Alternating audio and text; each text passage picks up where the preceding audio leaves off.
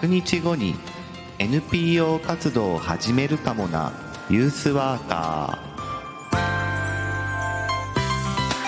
ー。おはようございます。2月26日日曜日朝7時名古屋からお届けしています。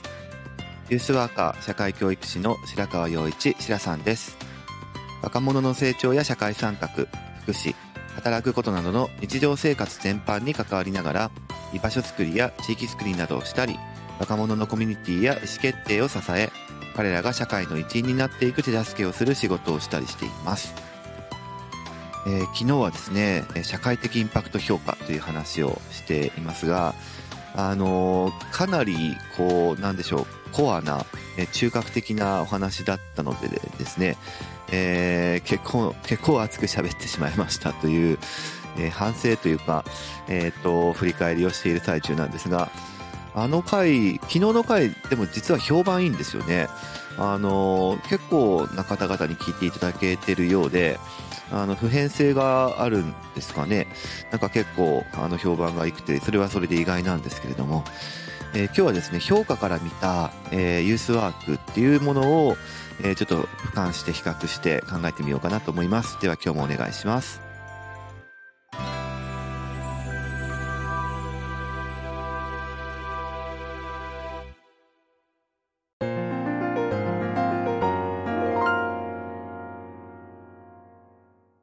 ずっとですね、評価という話をしてきていますが、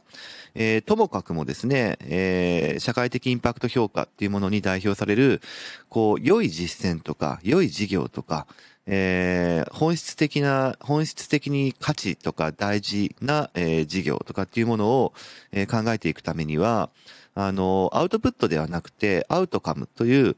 ものを見ていかなければいけない。そして、まあ、インパクトっていうものを見ていかなきゃいけないっていうのが、まあ、あの、これまでの超、えー、ダイジェスト版っていうことですね。まあ、詳しく、えー、知りたい方は昨日の放送を聞いていただくとして、なので、まあ、アウトカムやインパクトっていうものについて、えー、しっかり見ていこうよっていう機運が、まあ、いよいよちゃんとこう、ね、見ていかなきゃいけないっていう機運が高まってきてますということなんですが、あのまあ、今日の見出しにもですね、書いてるんですが、国内ユースワーク業界の根本課題と、えいうふうに僕が思ってるっていうことですよ。えー、僕が思ってるっていうことなんですが、あのまあ、3つあるなというふうに思ってるんですね。1つは評価。えー、一つは組織開発、一つはマネージャー層、えー、っていう話なんですが、あの、評価っていうアプローチから、まあ、そこに迫りたかったのです。あの、つまりですね、評価というものはとても大事なんです。今まで喋ってきてるように、とにかくアウトカムやインパクトっていうものを評価していくっていうことによって、えー、自分たちの組織のえっ、と、より良い活動っていうもののためにもなるし、それを社会的にこれは意味のある、価値のあることなんだっていうふうに、え、発信していくだとか、呼びかけていくだとか、いろんな人を巻き込んでいくだとか、資金を獲得していくだとか、っていうあらゆる意味において、まあ、外側の人たちに対しても、あの、意味があると、え、いうことなので、評価活動っていうのはそういうものなんだと。じゃあ、やっぱりその評価活動っていうのはちゃんとやるべきなんですよ、本当はね。で、実際はどうかという話なんですが、えー、昨日もちょっと言いましたが、じゃあ、アウトカムとかインパクトっていうものは、あのー、まあ、量的なもの、質的なもの、いろんなもので測っていくんですが、結構ですね、こう、すぐ、えー、見えるものではない、現象として現れてくるものとか、えー、社会の中の影響関係として現れてくるものっていう、ものがアウトカムとかインパクトですので、えー、簡単にこう、評価することが難しいっていうことなんですね。特にアウトカムやインパクトっていうのは、え何かの実践とか活動をした後にある程度の時間の経過を伴って、えー、現れる、そういう、まあ、現象っていうか状況なわけなので、そうすると、こう、何かやってすぐに評価活動をしようと思っても、えー、難しいというか根本的に、えー、げ、っていうか原理的に難しいっていうところがあるわけですね。そうすると、こう、事業をやるとか実施するっていう、あの、現場のスタッフが、そういう、こう、社会にどういう影響をそれを与えたんだろうっていう影響効果みたいなとこまでの検証を現場スタッフが、えー、やるっていうのは、まあ、必ずしも現実的ではないっていうことなんですね。あの、科学者や研究者っていうことではないので、現場のスタッフはね。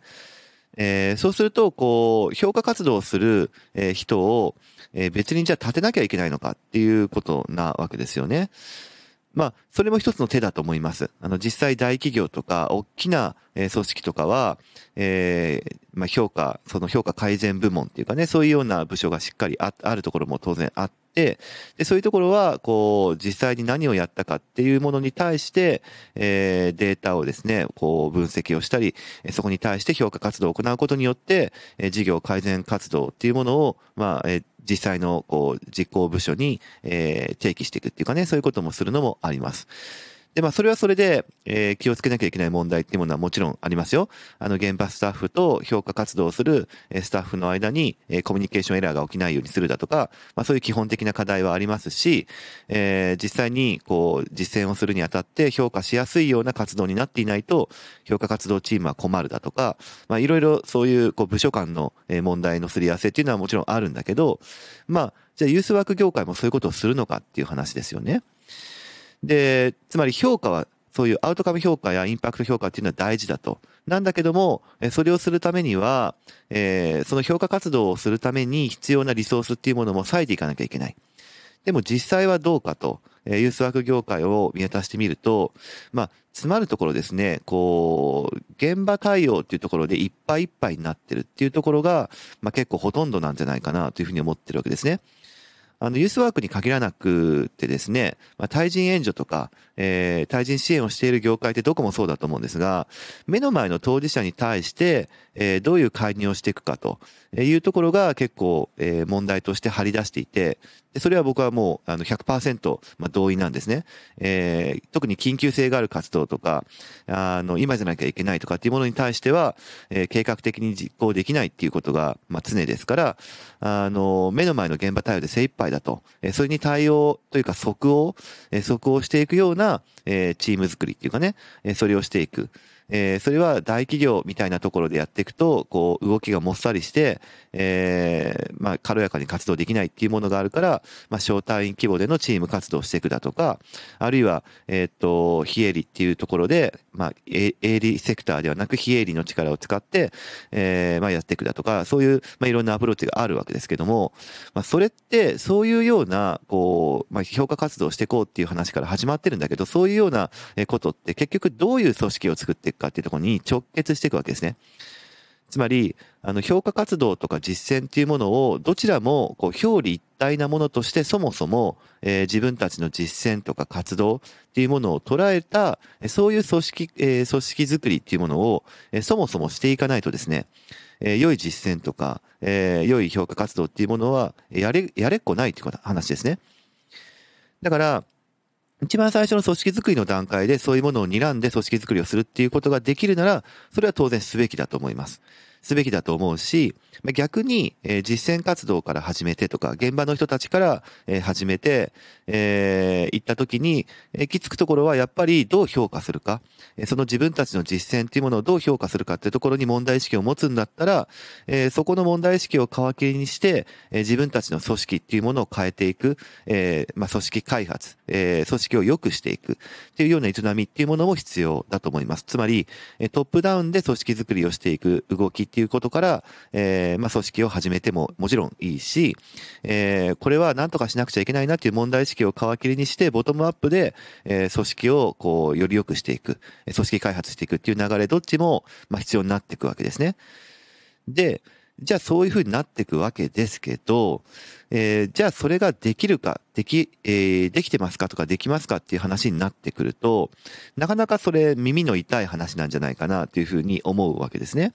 これは自分自身に対しての戒めの言葉でもあるし、業界全体に対してできてますかね？それはや、やろうとしてますかね？みたいな話になると、うーん、わかってるんだけどさ、それなかなかできないんだよね？やれないんだよね？みたいに思ってる人が多いんじゃないかなというふうに思ってるわけですね。で、それを、こう、ね、やる気の問題だとか、えー、なって、なってないとか、えー、いうふうな精神論に持っていくっていうことは、まあ、言葉だけならならたやすいんだけれども、えー、僕は現場の人ですので、えー、それをこう、一刀両断するっていうのは、なかなかこう、忍びないわけですよ。で、もう一歩こう進めて考えていきたいのは、じゃあなんでそれがこうやりにくいというかできない、分かっちゃいるけどできないというふうになってるのかなっていう、もう少しこう背景の要因を探ることだと思うわけですね。で、現場の人が、こう、たとえその組織の今言った問題とかに気づいて、えー、そこに対して組織改革とかね、組織風土の改善っていうものを、えー、試みようと思ってもなかなかできないっていうのは、えー、いろんな原因があると思いますが、一番はですね、さっきも言った通り、えー、当事者に向き合う時間っていうものに対して時間を使ったりとか、リソースを割いたりするっていうことが最優先になっていて、他のところに、え、リソースを回せないと。えー、限られたリソースの分配の問題っていうところに行き着くなというふうに僕は思ってるんですよね。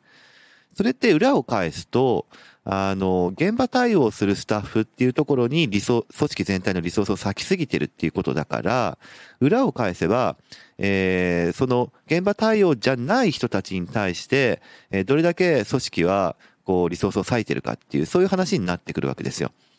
あの、まあ、もう少し簡単に言うと、あの、マネージャー層ですね。えー、現場のスタッフを支えるそういうマネージャー層、えー、まあ、中間管理職じゃないけれども、あの、そういうような層っていうものが、えー、どれだけ現場のスタッフをサポートしてるか、まあ、バックオフィス部隊とか、えー、まあ、サポーターとか、その、支援者支援とか、えー、マネージャー層とか、人事部門とか、まあ、いろんな、あの、呼び名とか、似た概念とかっていうのはあると思うんですけど、つまるところ、え、現場スタッフをサポートするような、えー、支援層っていうものが組織の中でどれだけいるかっていう話になってくるな、そこが一番コアだなというふうに思ってるわけですね。で、まさにこの問題意識っていうのは実はですね、えー、ユースワーカー協議会というものが、えっ、ー、と、全国組織があってですね、えー、そこが問題意識を持っている、えー、ことの一つになってるわけですね。えー、つまりですね、現場、そのユースワークとか、まあ、あと社会教育だとか、えー、あるいは公共セクターの中で対人支援とか、えー、そういうものをしてるとこ、えー、あるいは非営利とかね、えー、そういうものも対人援助職とかでやってるような人たちも多いわけですが、そういう人たちを見ると、どうも、えー、やっぱりマネージャー層っていうものが、えー、分厚くないというところが見えてきているっていうふうに言ってるわけですね。で、僕もそう思います。えー、特にやっぱりユースワークの業界、まあ特に子供若者に関わる分野って言ったらいいのかな、えー、そういう分野の人たちにおいてはですね、えー、結構その若い層で関わりたいなって思う人は結構多いんですよ。えーね、例えばこう子供に関わりたいとか、若者の成長に関わりたいっていう人たちは、まあ多いは多いんですね。20代とか30代とかね。なんだけど、えー、その人たちはですね、まあ、あのー、言葉を選ばず言えばですね、えー、一生その仕事でやっていくみたいな人たちは、えー、ガクッとパーセンテージが下がるんですよ。これ、あの、実際にそういうデータがあって言ってるっていうよりかは、あの、経験値、いろんな現場を見る中でそういうような、あの、原則というか、えー、を見出しているっていう、そういう見解ですね。これは僕の見解でもあるし、ユースワカ協議会の人たちの見解でもあるんだけども、あの、すごい若い層っていう人たちが、えー、例えば新卒入社とか、あるいは、えー、中途だとしても、あの、若い、えー、年代っていう風な時期に、えー、そういう現場に入ってくると。情熱を燃やしてとか、やる気を見せてとか、えー、そういうとこに関わりたいと思って。だけど、あの、すごく長い目で、えー、キャリアとか、えー、仕事をするっていう、えー、年数で見ると、比較的若い時期で、えっ、と、その業界を辞めて違うところに行くみたいな人たちが、まあ、多いように見えるんですね。えー、つまりそうすると、マネージャー層になっていく年代とか経験っていうものを、えー、っと、同じ業界でずっと留めたまんま、えステップアップしていかないってことですね。現場スタッフを一通り経験したら辞めていくっていうことですよ。で、そうなるとマネージャー層がいつまで経っても育たないっていうところがあって、これユースワークの業界的な問題、えー、として、まあ、特にユースワーカー協議会が言ってることなんですが、起こってることっていうふうに思っています。えそうすると、えっ、と、結局、いろんなものに対して、えー、不健全なことになっていく。えっ、と、直接的には、あの、現場、え、現場、スタッフのサポートっていうものが弱くなっていくってことなので、えー、まあ、現場のスタッフの自己責任っていうところで、で、いろんな実践が完結してしまうっていうところにつながりやすくなっちゃうし、あるいは、えっ、と、バーンアウトとかね、えー、そういう気持ちの問題とか、えー、そういうものの支援をしてくれる人たちが、え、マネージャー層に少なければ、え、当然そこもね、え、仕事に対してどういうふうに取り組んだったらいいんだろうっていう、その、え、自身のキャリア感の育成っていうかね、ものが自組織でやりにくくなってくるとかっていうふうにもなっていくし、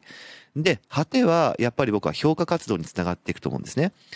え、現場スタッフの実践をどういうふうに価値判断したらいいんだろうっていう人たちが、えー、組織内部に少ないっていうことになっちゃうわけですよ。マネージャー層が少ないとね。っていうことになると、それって翻って、えー、自分たち自身はどういう価値を生み出してるんだろうっていうことを自分たちの組織でも認知できなくなってくるし、あるいは認知するっていうことが後手後手に回ってくるってことになるし、えー、それは、えー、外側の人たちに対しても説明ができないっていうことになっていく、えー、業界とか、同じ業界とか、同じ施設の中とか、限られた人間関係の中でしか、え、自分たちの実践っていうものをいいものだよね、というふうにしか言えなくなってきちゃうっていうことが、え、結果的に高まる、そういう確率が高まるというふうにつながってきちゃうのかな、というふうに思っています。これって全部つながってるんですよね。っていうふうに思っていて、えー、結局、その、えー、評価っていうことから、えー、いい実践とかいい事業っていうものを考え始めたんだけど、それをするためには、いかに組織を作っていくか、それはトップダウンでの動きでもいいし、ボトムアップの動きでもいいんだけど、どう組織を作っていくかっていうとこの問題につながってくるし、え、それは現場スタッフを支えるマネージャー層の、ま、不在とまでは言わないけれども、少なさ。というところに、えー、業界的なこう問題っていうものが隠れているので、結果的に評価活動をどうしていくかっていう課題がより多くのしかかってきちゃうっていうふうになってくるわけですね。結構これって全部つながってるし、えー、根本的な問題だと思ってるんですが、皆さんいかが思いますか？というふうに思ってるわけですね。えー、そもそも評価活動っていう観点からいくと、あの、いろんな場面で評価っていうのは必要になってくるわけですね。昨日言った社会的インパクト評価っていうものは、え、実際にどういう効果があっただろうかっていう、え、アウトカムとかインパクトっていうとこに対する、ま、評価、え、になってくるので、まあ、こういうのをアウトカム評価とか、インパクト評価、あの、ここで言ってるインパクト評価っていうのは社会的インパクト評価っていう総合的な考え方じゃなくて、インパクトがどれだけあったかなっていうことを評価するインパクト評価ですね。えー、もっと個別的なものですけど、そういう、えー、まあ、どういう効果があったかっていうところで評価するのはもちろんなんだけど、えー、そもそももっと根本的に言えば、えー、じゃあそのアウトカムとかインパクトを作っていくための、えー、ロジックモデルとか、えー、セオリーオブチェンジとか、そういう、まあ、それって仮説なん、仮説なんだけど、もしこうなればこういう風になるっていう論理体系の、えー、ものなんだから、それがそもそもえ妥当なのかどうかっていうことをえ理論的な枠組みでというかねえ、評価していくっていう、まあこれセオリー評価っていうんだけどえ、そういうことも必要だし、それって、えっ、と、やっぱりモデルを作った時点、あるいはモデルを、えっ、と、進捗している時点で評価していかなきゃいけないってことがあるから、そういうこう、えっ、と、自分たちが、えー、事業をやっていく際に、えっ、と、考えているその、まあ、ロジックっていうかですね、えー、考え方っていうものを評価していくってことも必要だし、やっぱりこれは現場のスタッフがやるには結構大変ですけどね、えー、あるいはそういうようなものが大事だというような現場スタッフではないとなかなかやれないっていうところがあったりとか、あとは実行中のね、評価も、プロセス評価っていうものを、えー、プロセス評価っていうんですけど、えー、実行中の評価っていうものも、やっぱりやるのに精一杯であればですね、えー、それがどういうふうな、えー、意味があるんだろうということを評価するということになかなか目向かないというところがありますので、えー、いろんな場面で評価が必要になってきますから、えー、そういった枠組みを与える、えー、まあもちろん専門家がいれば専門家の助言も必要だし、あるいはでもそういう評価っていうものが大事なんだということを、えー、みんなでこう、業界の人たちみんなで、えー、認知を、認知力、認知度を上げていくっていう必要もあるし、えー、実際に実務的な面では、えー、その評価活動を支える。それって結局いい事業、いい実践を支えるってことなんだけど、えー、支え、支えるためのマネージャー層をどう育てるかっていうところにつながっていくわけで、えー、そういうような実践っていうものが全部つながって、えー、大事になっていくんだなということを思っています。はい、えー、今日はですね、割とフォーカス的な話をしていますし、えっ、ー、と、昨日ちょっと予告した、じゃあどういう実践してきたのかという話、ちょっとまだできてないんですが、えー、じゃあ今みたいな問題意識のもとで、えー、明日はですね、じゃあ名古屋は、あの、その社会教育的なこととユースワーク的なことをどこまで融合できた、どこまで一致点、え到達できたのかっていう、その話を、え事例をもとにして話してみたいなというふうに思っています。えー、今日は、えー、ちょっと難しい話だったですかね、えー、ありがとうございました。また明日も聞いてください。このラジオは音声配信プラットフォームスタンド .fm からお届けしています Apple Podcast、Spotify、Amazon Music、Google Podcast からもお聞きいただけます番組へのお便りはスタンド .fm のレターからお送りください文章などのコンテンツを配信するメディアプラットフォームノートでも記事を書いています明日もどうぞ聞いてくださいね。しらさんでした。